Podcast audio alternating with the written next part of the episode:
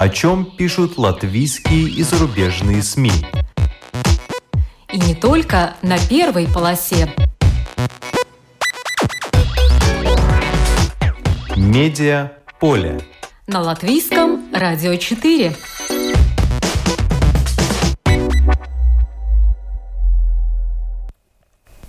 Здравствуйте! Вас приветствует Марина Ковалева в эфире «Медиаполе».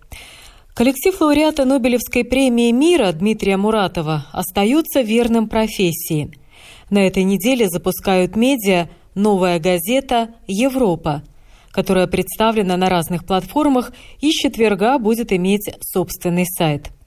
Главный редактор «Нового медиа» Кирилл Мартынов, заместитель Муратова в «Новой газете», расскажет нам о том, почему эта медиа решила обосноваться в Латвии – что будет в первом номере печатной газеты и что надо делать, чтобы в России было сильное гражданское общество.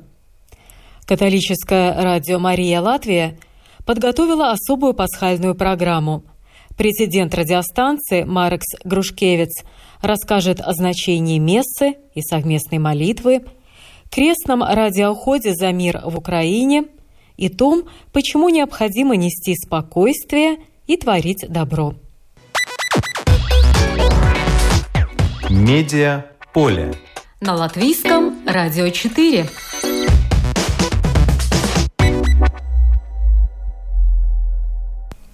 Новая газета в России стала опальной, как и другие независимые СМИ. Ее не спас даже высокий статус главного редактора Дмитрия Муратова, лауреата Нобелевской премии мира. Издание нашло путь, как продолжить заниматься качественной журналистикой. Создана медиа «Новая газета Европа». С четверга заработает его сайт.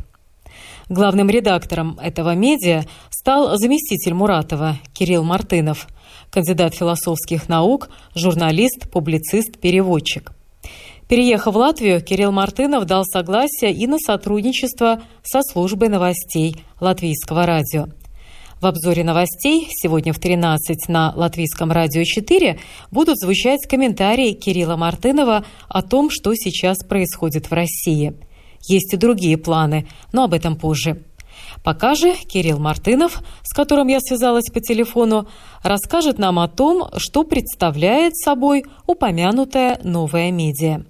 А, наша новая медиа называется «Новая газета Европа». Это в общем, новая газета, известная, мне кажется, многим и в Латвии, и в Европе, и, конечно, в России, и по всему миру. А, это газета, чей главный редактор получил Нобелевскую премию в прошлом году. Мы известны своими репортажами и расследованиями. А, наша команда молодая сейчас очень хорошо работает с новостями. И в российских условиях, к сожалению, ну, фактически введен запрет на профессиональную деятельность журналистов. Поэтому, хотя мы в России приостановились и не закрылись, мы подумали о том, что, в общем, полезно сделать какую-то э, параллельную площадку, которая нам позволяет а, будет позволять говорить уже сейчас о тех вещах, которые всех беспокоят, о войне в первую очередь, о ее последствиях, и при этом не регулироваться российской цензурой. А мы также думаем, что это медиа будет способно стать своего рода голосом э, тех россиян и тех русскоязычных, тех русских, которые э, настроены на поддержку Европы и Украины в, в этой войне, и для которых э, ценности мира и какого-то нормальной, нормальной жизни со своими соседями, вне зависимости от того, на каком языке они говорят, это ну, просто какая-то базовая вещь, которую они готовы всегда поддерживать, вне зависимости от того, что говорит пропаганда, в частности, российская пропаганда. А на каких э, платформах будет эта новая медиа? Это будет интернет-сайт, канал в Ютьюбе, страница в Фейсбуке? Конкретнее. Мы открылись сейчас как совокупность социальных сетей. В первую очередь для русскоязычной аудитории в России это Телеграм. Э, который большой популярностью пользуется, пока не подцензурный все еще. А, это также YouTube-канал, а, это Twitter. Twitter мы видим как первую мультиязычную площадку. Мы будем говорить с читателями не только на русском языке, но на английском, на немецком. И мы очень надеемся, в том числе и на латышском. И на, это, на этой неделе мы запустим э, сайт. Это потребовало некоторые, некоторого времени на подготовку, поэтому мы решили стартовать с социальных э, сетей. Вот. И также мы думаем о том, что, в принципе, поскольку мы газета, нам было бы, наверное, интересно попробовать поиздавать что-то в печатном формате. Может быть, пока не как там газету, которая выходит э, регулярно, скажем, раз в неделю или несколько раз в неделю, но как такой своего рода дайджест нашей работы, наших лучших репортажей. И здесь мы тоже очень хотим сделать э, а в Риге, по крайней мере, мы хотим сделать две версии газеты, латышскую и русскую, для того, чтобы показать, в общем, наше уважение обеим аудиториям, которые на этих языках читают. Назовите, пожалуйста, название этого сайта. Новая газета.eu, а, то есть EU, Европа. European Union. И какие будут рубрики? Ну, собственно говоря, примерно то же самое, что мы делали, мы делали в новой газете. Расследования, репортажи, а, мнения и комментарии, наверное, что-то про культуру такое, может быть, менее форматное и более возвышенное, когда доживем до этого. Новости, конечно.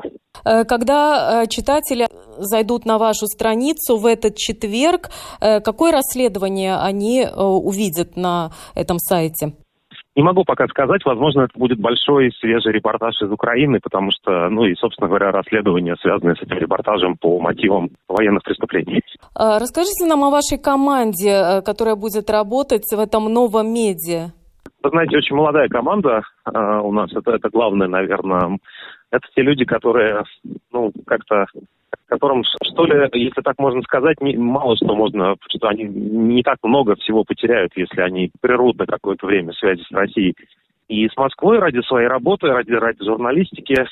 И мы сейчас, к сожалению, вынуждены э, большую часть этих людей держать в секрете, потому что российские власти могут начать применять к ним определенные санкции за то, что они просто занимаются честно своей работой.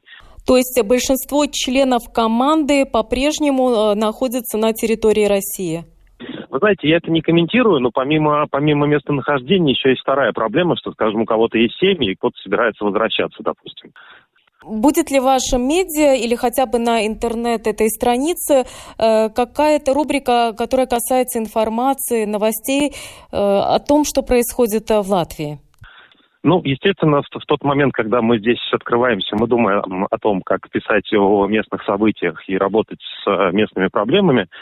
Для нас это, разумеется, важно. Мы понимаем, что сейчас есть некоторый информационный вакуум здесь именно на русском языке после после начала войны и изгнания пропаганды э, с рынка стран Балтии. И, конечно, мы будем стараться в меру наших сил э, это восполнить. Мне кажется, нам на сегодняшний день немного не хватает знаний о местных реалиях, местной расстановки сил политических и основных социальных проблемах. Мы будем все это изучать. И к этому же я, наверное, добавлю, что у нас есть еще проект, который изначально был ориентирован на страны Балтии. Это, собственно говоря, НГ новая газета «Балтия». Этот проект не закрывается, он продолжает свое существование. И мы будем с ним сотрудничать и, в принципе, отчасти через него строить свои отношения с э, местными сообществами. То есть вы не планируете объединяться или интегрировать новую газету «Балтия» в свое новое медиа, или это будут все-таки два отдельных ресурса? Это, это будет два отдельных ресурса с дружественными командами. Там есть журналисты, которые работают, они решают свои задачи, у них свои свой собственный горизонт планирования. Мы собираемся с ними дружить, сотрудничать и сохранять, э, сохранять независимыми оба эти проекта. Интернет-страница вашего нового медиа, будет ли она платная или будет бесплатная? А, в, в контексте того, когда мы издавались в России, мы э, категорически были против Paywall, платной страницы, подписки именно в обмен на информацию. Мы считали, что ну, условно говоря, когда вы пишете про там пытки в российских тюрьмах а, или даете тот же репортаж о войне, очень странно просить людей за это заплатить, тем более, что можно себе представить, да, что люди, например, из России, они не смогут оплачивать этот paywall в нынешних условиях из-за санкций, из-за того, что банковская система парализована, трансграничная, по крайней мере. Поэтому мы такой сценарий не рассматриваем. Я думаю, что мы в обозримом будущем точно будем а, абсолютно всю нашу информацию отдавать бесплатно и будем стараться строить э, краудфандинговую модель, которая позволит наши расходы компенсировать. А помимо э, краудфандинга, будут ли использованы э, средства Нобелевской премии? Потому что Дмитрий э, Муратов э, как-то обмолвился, что часть денег он оставит э, для своих журналистов. А, э, Нобелевская премия давно, она, в общем, не, не такая большая сумма в целом, да, потому что там два лауреата, и она делится пополам. По-моему, там, если ничего не путаю, речь идет примерно про 600 тысяч долларов. И большую часть этих денег Муратов сразу потратил на благотворительность. Вторую часть он зарезервировал для э, премии Политковской, которая должна была этой осенью в Москве пройти. Теперь, конечно, трудно себе это представить, но доживем до осени, не увидим. И некоторую символическую часть действительно, действительно, эта символическая часть была передана между всеми сотрудниками «Новой газеты», не только журналистов, но и вообще всех наших коллег. Это было очень приятно. Я лично получил от Нобелевской премии, наверное, евро 250 примерно. Вот, э, то есть но это было действительно, действительно хороший символический жест, что мы вот берем и делим э, наши, наши достижения на всех. Это вот то, то примерно, что, что осталось от премии. А, вот. Он продает сейчас золотую Нобелевскую медаль, и там это, эти торги за второй раз в истории, когда с 30-х годов впервые прошлого века, когда Нобелевская медаль продается на аукционе, и деньги, вырученные за Нобелевскую медаль, они сразу прописаны в украинские гуманитарные фонды, даже, в общем, не заезжая в Россию. Но качественная журналистика – дело дорогое, а вы еще намерены издавать и э, печатном виде э, газету. Зачем вам тогда печатная газета сейчас? Вы знаете, я просто хочу, чтобы на прилавке э, в Латвии или в другой европейской стране, с которой мы будем сотрудничать, э, да, именно по этому проекту печатному, в тот момент, когда э, ну, война будет подходить к концу, так или иначе, как мы надеемся, и когда российская пропаганда будет отмечать 9 мая, чтобы на прилавках в этот момент лежала новая газета, как символ того, что им не удалось нас закрыть. Какая-то часть тиража, я думаю, будет нелегально распространена желающими и в России. Э, базой для вашего нового медиа вы избрали Латвию. Почему? А, у нас очень хорошие, хорошие отношения с властями республики. Они заинтересованы в нашей работе. А, мы проводили серию консультаций. А, Латвия недалеко находится географически. Латвия, ну, знакомая многим российским журналистам страна, скажем так. Вот. И я не, не думаю, что мы что мы здесь останемся навсегда, в смысле, что ну, мы, мы, мы всю жизнь будем работать исключительно в Риге. Я думаю про другие варианты, но я уверен, что то есть именно с точки зрения развития другие варианты, я уверен, что те вещи, которые для нас сейчас Латвия делает, мы э, это запомним, и мы всегда будем э, стараться с э, Латвией тоже сотрудничать и тоже э, свой профессиональный долг в отношении страны выполнять. А не смотрели ли вы э, изначально в сторону Эстонии, потому что все исследования показывают, что там люди готовы платить за э, платное содержание. Ну хорошо, оно вас в меньшей э, степени интересует, но там более сильна традиция покупать печатные газеты. Ну, для нас, для, мы, мы очень любим, конечно, печатные газеты, но для нас это не самоцель все-таки, это скорее символ нашего существования, нашего такого сопротивления символического тоже. А, вот. А то, что мы хотим, это получить доступ к максимальному количеству русскоязычных читателей, вернуть себе ту аудиторию, которую мы потеряли из-за цензуры российских властей. А, вы э, ездили на сессию Европейского парламента. Расскажите э, немного, э, перед кем вы там выступали и что вы там говорили? Да, я ездил в Брюссель, да, на, на действительно а. на сессию, да, на сессию э, председателей фракции Европарламента. Это высший, собственно говоря, совет э, в Европарламенте, большая честь для меня. Э, я туда поехал, потому что нам нужно было рассказать, что происходит и со свободой слова в России, и конкретно с новой газетой, и про наше какое-то будущее, и про то, как мы можем в дальнейшем сотрудничать. И я рассказал эту историю, может быть, чуть в больших э, деталях и красках, чем я могу говорить публично, но всю ту же историю, то есть, ну, нет никакой второй истории. А, да, и я в целом поблагодарил европейцев за солидарность, потому что ну, на мой взгляд, со стороны, по крайней мере, Евросоюз сейчас делает достаточно много. Все считали, что Евросоюз это очень... Многие считали, что Евросоюз очень такая аморфная структура, которая не способна к сопротивлению, не способна защищать свои интересы. Сейчас мы видим, особенно после Бучи, мы видим, что а Евросоюз это, в общем, структура, которая способна к самозащите и ведет очень эффектную экономическую войну или там экономическое сопротивление против Владимира Путина. А, некоторые а, латвийцы, в том числе политики, считают, что в России нет сильного гражданского общества. Вы с ними согласны? А, да, это такая травма, знаете, вот этого постимперского государства, общества. У нас а, мне кажется, в течение всей моей жизни я очень долго сам от этого избавлялся. У нас считалось, что после 91 -го года, что те люди, которые хотят участвовать в каких-то общественных проектах или заниматься политикой, они немного такие проходимцы, знаете, они мошенники, которым больше всех нужно, они хотят затащить людей в, в какие-то свои грязные дела. И россияне предпочитали э, интересоваться двумя вещами. С одной стороны, своим личным благополучием, качеством там ремонта в своей квартире, условно говоря. С другой стороны, а, на обратном полюсе какими-то вот большими политическими вопросами, которые касаются мировой политики, что там в США происходит, как там Евросоюз в кризисе бесконечно, что там в Украине.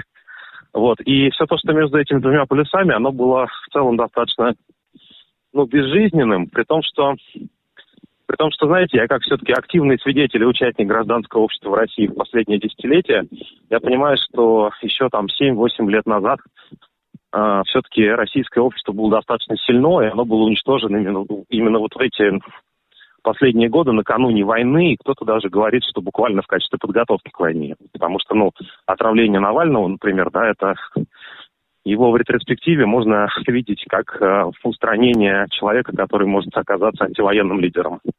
А, а как удается путинскому режиму настолько зомбировать э, российское общество?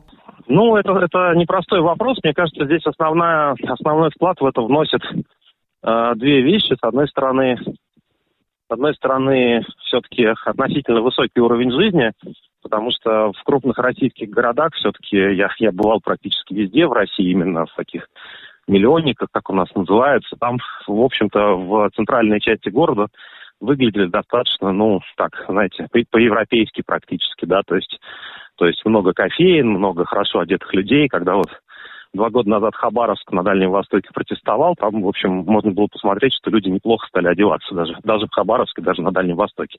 Тут можно даже даже не использовать, просто очень далеко от Москвы. Вот. А, и сейчас все еще вот это падение уровня жизни, оно еще не, не реализовано до конца. Вот. А главный вклад, мне кажется, заключается в том, что э, Россия не перестала быть э, в, своем, в своем собственном сознании, и пропаганда это разожгла достаточно успешно. Россия не перестала быть империей, то есть не просто страной, а некоторой политической структурой, которая претендует на контроль за своими соседями, на раздел мира фактически. Вот. И это очень сильно отзывается у Э, россиян, потому что, ну, наверное, наверное, была не, нечто подобное, похожее на травму после 91 -го года, когда люди потеряли не только свою эту большую страну, по которой многие ностальгируют, но еще и свои социальные статусы одновременно, и то, и другое. И, э, и, и при этом, да, вот пропаганда, особенно в последние 8 лет, она, она разжигала вот это, вот это ощущение того, что без Э, без того, чтобы стать чем-то большим, чем просто страна в Европе и в Азии, да, вот больше, чем просто Российской Федерации, мы якобы не выживем. И часть россиян в это поверила. Вот как раз на днях тоже в Европейском парламенте была встреча с участием украинских э, журналистов, украинских блогеров. И одна из эм, э, журналисток, э, которая работает на русском языке, но украинская журналистка, она утверждает, что россияне э, не понимают такой нормальный человеческий язык. Она привела такой пример, что уже после начала войны, когда она в грубой форме обращалась к аудитории, именно российской аудитории, то у нее было много лайков, много шерили ее посты, а когда она потом стала выражаться нормальным человеческим интеллигентным языком, интерес пропал. Вот э, так ли это, что большинство понимает э, язык э, силы и грубости? Вы знаете, ну, мне кажется, что Россия такая страна, где просто очень мало вообще общественной дискуссии. Там, как правило, люди либо как-то кричать друг на друга, потому что по-другому выражаться действительно не научились, просто это же привыкнуть надо, чтобы нормально общаться. Либо второй вариант – это ну, такая речь начальника. Вот э, умер Жириновский, да, на прошлой неделе, и э, почему его часть россиян любила? Потому что он был таким, ну, веселым начальником, который говорил с людьми какими-то грубыми, может быть, глупыми, но достаточно живыми, незаезженными фразами. Его хотя бы можно было а, его поклонникам слушать. Вот. И в этом смысле это то, что вот российские ученые и ученые, которые Россию изучают, называют синдромом публичной немоты. Это просто неспособность говорить, а, потому что нет диалога, нет привычки к этому диалогу.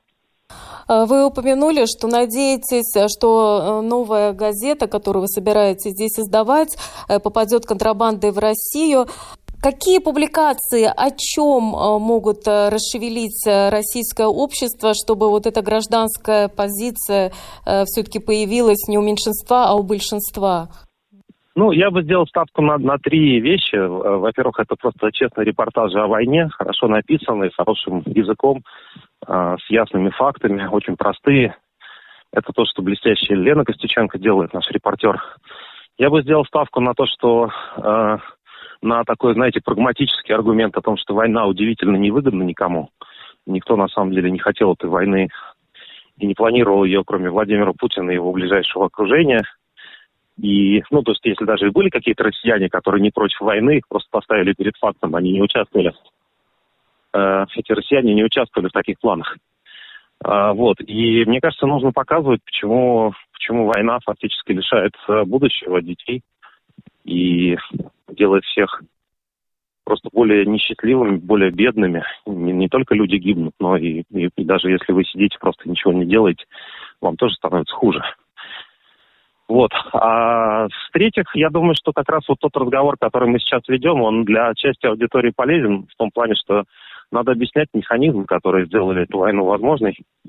Надо объяснять, почему Россия, Россия или то, то там, тому, что после нее останется, после этой войны от России останется, э, нужно прекращать быть империей, нужно прекращать пытаться получать своих соседей, нужно а, прекращать думать о великом и пора наконец подумать о том, почему сами россияне живут не так хорошо, особенно за пределами тех самых городов, и теперь уже и в них после, после того, как война случилась. А почему вы так э, быстро согласились на сотрудничество со службой новостей Латвийского радио? А, я, я мало что знаю о Риге, и поэтому я согласился говорить с э, Рижским радио для того, чтобы лучше узнать город и аудиторию людей, которые в них живут. Мне кажется, это ну, это то, как, в принципе, мы должны все друг к другу относиться. То есть, если ты, если тебе есть что рассказать, расскажи и послушай других. Вот поэтому мне интересно радио. Э, спасибо. Желаю вам удачи в ваших э, начинаниях. Спасибо вам большое. Всего доброго. Это был Кирилл Мартынов, главный редактор медиа «Новая газета Балтия», сайт которого будет запущен в четверг, 14 апреля. Медиа поле. На латвийском радио 4.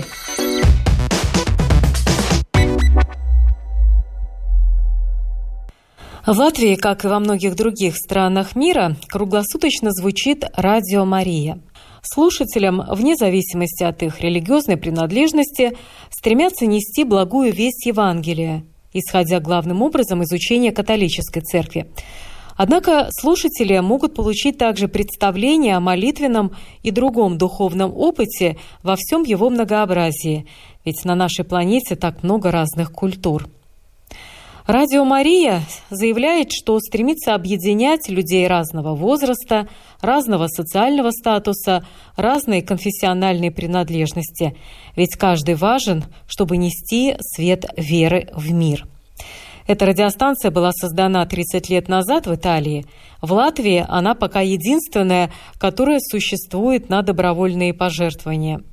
Эта радиостанция духовно укрепляла и укрепляет людей и в тяжелое время пандемии, и сейчас, когда по соседству идет война. Причем укрепляет не только духовно, но и физически. Психологи в эфире помогают улучшить и физическое состояние людей. В эти предпасхальные дни тоже будет много возможностей для разговоров по душам, совместной молитвы, узнавания чего-то нового. Я созвонилась с президентом радио «Мария Латвия» Мароком Грушкевицем. Э, здравствуйте, Марок. Добрый день. Э, какие особые программы подготовила радио «Мария» на этой пасхальной неделе?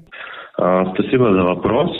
А, если вы слушаете радио «Мария», тогда, например, а, в пятницу, в связи с Пасхой, у нас будет довольно полная программа. У нас будет прямое включение с Рима и в пятницу, и в субботу, и даже в воскресенье, где будет трансляция мессы э, Папы Римского в связи с программой Пасхи и будет молитва за, за мир во всем мире и в Украине. Это планируется в 10 пятницу. Тогда будет тоже программа, как сказать, живая программа с нашими слушателями, которые могут звонить у нас э, в студию и как бы молиться вместе и поздравлять друг друга вместе. И это уже больше воскресенье. А в субботу еще будет э, тоже э, прямые, воскресенье прямые э, включения, а тоже э, в соборах и кафедралях Латвии э, по всем э, конфессиям. И католики, и лютеране, и э, баптисты вот, который предоставит как бы сигнал со своих костелов, чтобы можно было транслировать наши программы. А есть ли какие-то программы, которые будут звучать на русском и э, других языках, кроме латышского? У нас э, с другими языками немножко трудности, поскольку наша лицензия, которая выдана радио Марии Латвии, она позволяет вещание только на латышском. Те лицензии, которые у нас есть, мы можем вещать только на латышском или на другом э, языке, но тогда нам нужно предоставлять, э, как бы сказать, этот онлайн, э, соблюдать перевод, э, и тогда мы можем ретранслировать какие-то части другого события, которые не превышают 10% от общего объема нашего контента. Вот. Э, если у нас не было вот это ограничение а, насчет вещания только на латышском, мы бы вещали и на других языках, на русском, польском, литовском. Вот. Это вот есть такая немножко ограничение а, со стороны государства, дая лицензию нам. А, но в эти 10% э, вы успеваете по-прежнему э, включать э, ретрансляцию радио Ватикана на русском языке? Да, так и есть. Мы включаем эту программу «Радио Ватикана», который вот это заполняет ну, вот эти тоже 10%.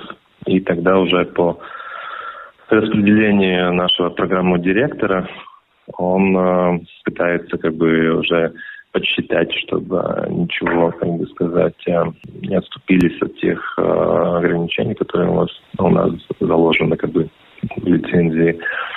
Так что там можем мы как бы представлять и другие варианты языка.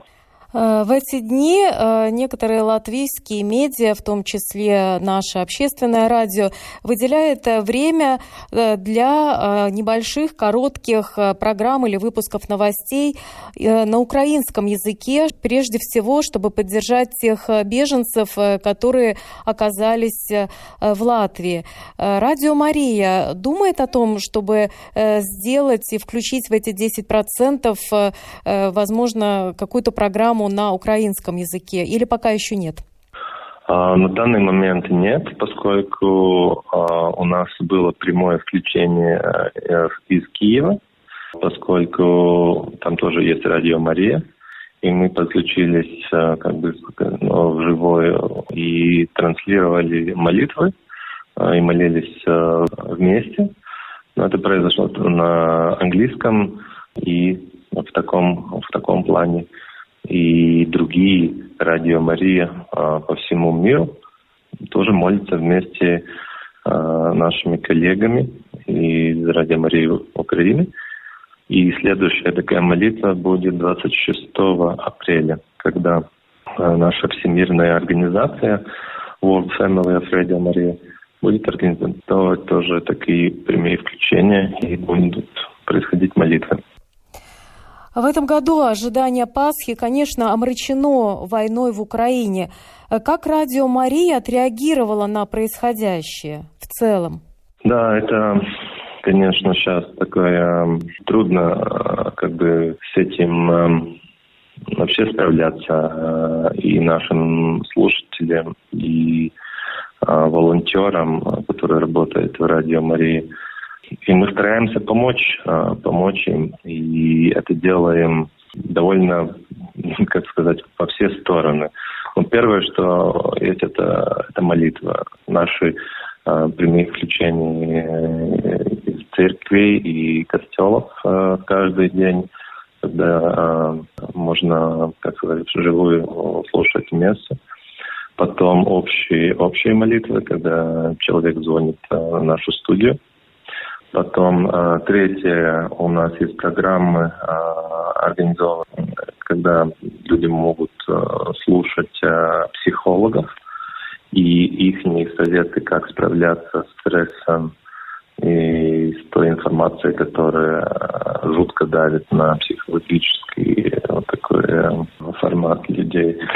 И в четвертом мы пытаемся информировать тех людей, которые хотят помогать людям из Украины или в Украине. Тогда есть э, множество вариантов, которые тоже организует католическая церковь Латвии, например, Каритас, э, там Палыдзи в Украине, и еще где люди могут тоже звонить и предлагать свою помощь. Или это есть какая-то материальная, или, или другая.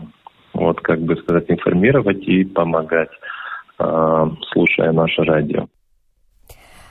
Э, радио Мария организовала особый крестный ход за мир в Украине и всем мире. Расскажите, пожалуйста, об этом поподробнее. Да, на данный момент э, наш директор программы вместе с помощником сделали такую радиопередачу, вот интересный э, ход э, за мир в Украине. И оно тоже будет э, в пятницу, по-моему, э, в программе, где будем молиться. И это, ну, как бы часть из э, этого пасхальной программы, которая вот будет, начиная уже с пепельной, пепельной средой, э, началась и будет продолжаться до воскресенья.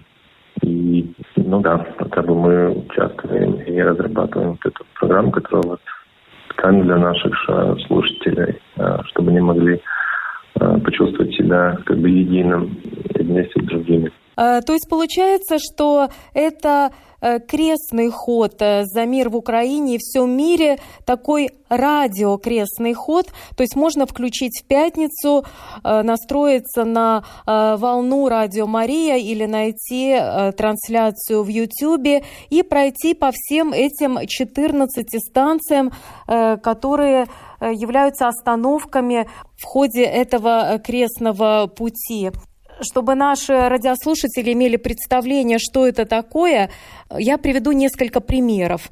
Э, так, на девятой станции этого крестного хода Иисус встречает женщин. Они все в слезах из-за несправедливости, допущенной по отношению к Христу.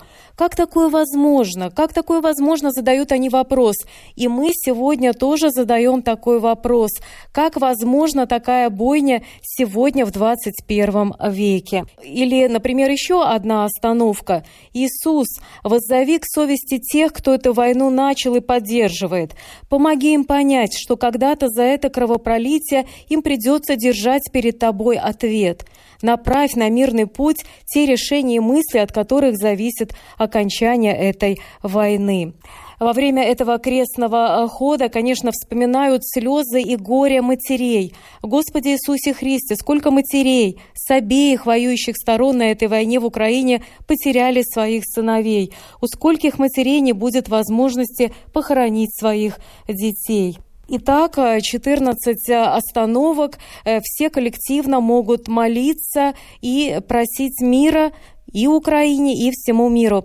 Кстати, Марека, как бы вы сами ответили на этот вопрос? Как такое возможно в 21 веке, такая бойня?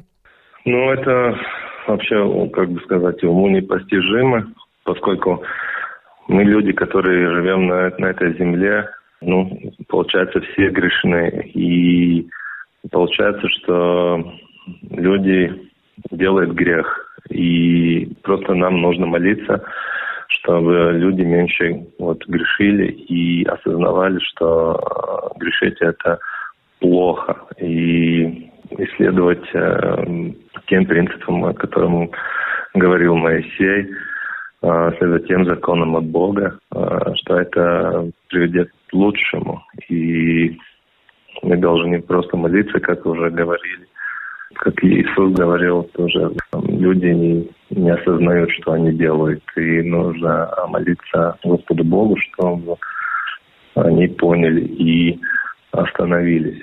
Поскольку такого рационального объяснения, почему это происходит в 21 веке, такого там, по-моему, вообще не существует. Поэтому только Богу известны все замыслы и творения, что происходит, и Он знает главный ответ. Да, то есть нам всем в эти предпасхальные дни надо подумать о том, что виновата не только геополитика, не только политики, но и каждый из нас, потому что совершая Любой грех, даже самый маленький, мы увеличиваем количество зла в этом мире, а мы должны думать о том, чтобы увеличивать количество добра, и тогда победит добро и будет мир. Кстати, Радио Мария э, с осени решила слушателям разъяснять подробно ход святой мессы. Почему вы решили пополнить э, программу и э, вот э, таким содержанием? Да, но святая месса – это возможность людям ну, использовать именно радио. Почему в радио э, мы транслируем э, святую мессу каждый вечер, рабочие дни, воскресенье, э, чтобы они могли э, быть участниками этого процесса и быть и познать э, Бога и, и слова Божьи э, от, от Евангелия, чтобы они все, которые по каким-то причинам не могут пойти в церковь или в костел, тогда радио идет им на помощь, и мы как бы помогаем тем людям справиться вот с этой одиночеством и, и дарим им вот эту возможность быть частью а, святого места и получить вот это прощение от Бога и быть а, вот этой частью святой, святого обряда. И это вот э, есть самое вот мощное такая как бы процесс, когда вот люди используя вот радио, тоже является частью Э, частью молитвы и обращения к Богу. Это дает радиоволны. И мы как бы тоже, в принципе, призываем людей включать радио э, и быть частью этого э, святого обряда, чтобы он шел на пользу людей и их души. Евангельская весть доходит до многих тысяч радиослушателей благодаря тому, что люди жертвуют деньги Радио Мария. Вот в эти трудные дни э, насколько активны э, люди? Стали ли они больше жертвовать или жизнь такая трудная, стали они меньше жертвовать? Да, но поскольку наше радио содержит наши слушатели, и все стопроцентовые пожертвования идут на то, чтобы наши слушатели могли нас слушать. И мы являемся, вот, по-моему, единственным радио в Латвии, вот, который на сто процентов, как сказать, принадлежит нашим слушателям. Они голосуют за нас а, своими пожертвованиями и тоже как бы используют нас а, чтобы были частью вот этого богослужения и, и молитвы. И получается сейчас, что начиная вот с прошлого года, когда ковид начался, люди не смогли больше как бы ходить э, вместе на э, мессу в церквях и костелах, тогда люди больше начали слушать радио, и это они как бы тоже говорили нам спасибо э, своими пожертвованием. И мы видели, что пожертвование выросло. Э, вот это количество пожертвований выросло. И наш э, слушатели общий э, выросла аудиенция. То, что происходит сейчас, мы видим, что, например, началась война, и, и в марте люди, которые жертвуют, они начали пожертвование тоже в сторону Украины и помогая ну, вот, другим, которые э, тоже э, помогают Украине. И вот сейчас как бы вот пожертвование уменьшилось. Но мы понимаем, что и экономическая ситуация ухудшилась, и другие аспекты жизни стали трудными. И мы готовы к этой ситуации и как бы уже приняли какие-то тоже решения, чтобы мы могли и впредь, даже если пожертвования станет меньше, предъявлять нашим слушателям наш как бы вот этот контент, и чтобы нас можно слушать везде в тех э, частот, где на данный момент радио есть. И тех, кто хочет сделать пожертвование, как они могут это сделать? Они могут э, зайти на нашу страничку rml.lv, радиомариялатвия.lv, э, или просто по поисковику нас найти. И в нашей домашней страничке там есть э, информация, как нам лучше пожертвовать. Можно через банк, можно звонить по телефону, можно в костелах, э, в наших э, коробочках или через интернет э, PayPal, как удобнее, э, как удобнее. Всю эту информацию на нашей домашней страничке. И что бы вы хотели сказать э, всем нашим слушателям в эти предпасхальные дни? Я бы хотел пожелать людям мира, мира в сердце, э, во-первых, в своем, потом в голове. Когда мы сами становимся мирной и спокойной, тогда уже смотреть э, на своего соседа и других людей и дарить им это чувство доброты и мира. И потом, когда уже вместе все становились добрее, тогда идти помогать тем, которым трудно эти минуту, эти дни. И помогая другим, мы почувствуем эту доброту. Она нигде не исчезла. Просто нужно делать добрые дела. Спасибо. Это был Марекс Грушкевич, президент и основатель радио «Мария Латвия», католического радио. Будем делать больше добрых дел, тогда и на медиаполе будет больше позитива. Программу подготовила и провела Марина Ковалева. Спасибо за внимание. О чем пишут латвийские и зарубежные СМИ? И не только на первой полосе. Медиа поле. На латвийском радио 4.